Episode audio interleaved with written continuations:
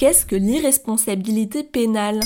Merci d'avoir posé la question. Le 14 avril 2021, la Cour de cassation a confirmé l'irresponsabilité pénale de Kobili Traoré, voisin et meurtrier de Sarah Halimi, une retraitée parisienne de confession juive, battue puis défenestrée en 2017. Tout en entérinant le caractère antisémite du crime, la plus haute juridiction judiciaire avait confirmé l'abolition du discernement du meurtrier, pris d'une bouffée délirante aiguë sur fond de forte consommation de cannabis au moment des faits. À la suite de cette décision, le président de la République Emmanuel Macron a demandé au ministre de la Justice de changer la loi, un souhait qui dévise et relance le débat sur les responsabilités pénales. Le droit permet qu'une bouffée délirante, comme on dit, liée à la consommation de stupéfiants, entraîne euh, une irresponsabilité pénale. C'est pas possible. La plus haute juridiction française a donc estimé que le cas de Traoré relèverait de l'article 122-1 du Code pénal. N'est pas pénalement responsable la personne qui était atteinte, au moment des faits, d'un trouble psychique ou neuropsychique ayant aboli son discernement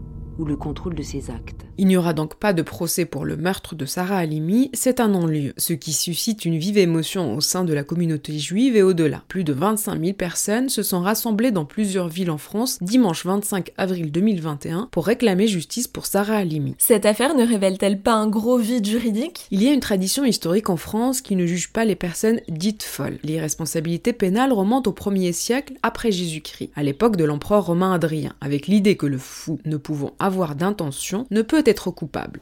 Regarde-moi, petit. C'est pas ta faute. Je sais. C'est pas ta faute.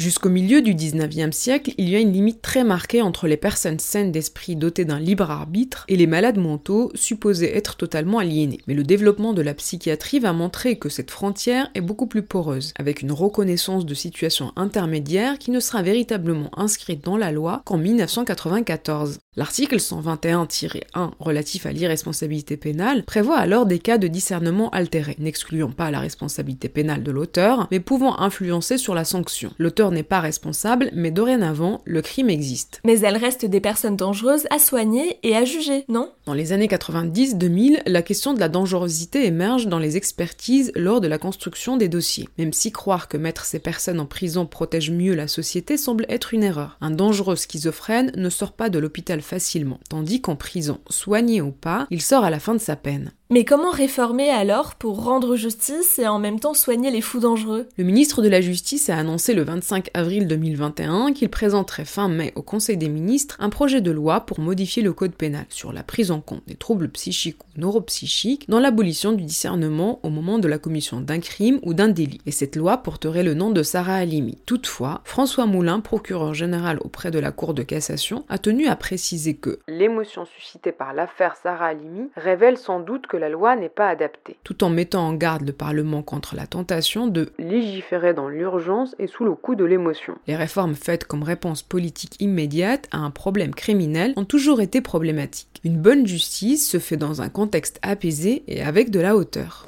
Voilà ce qu'est l'irresponsabilité pénale.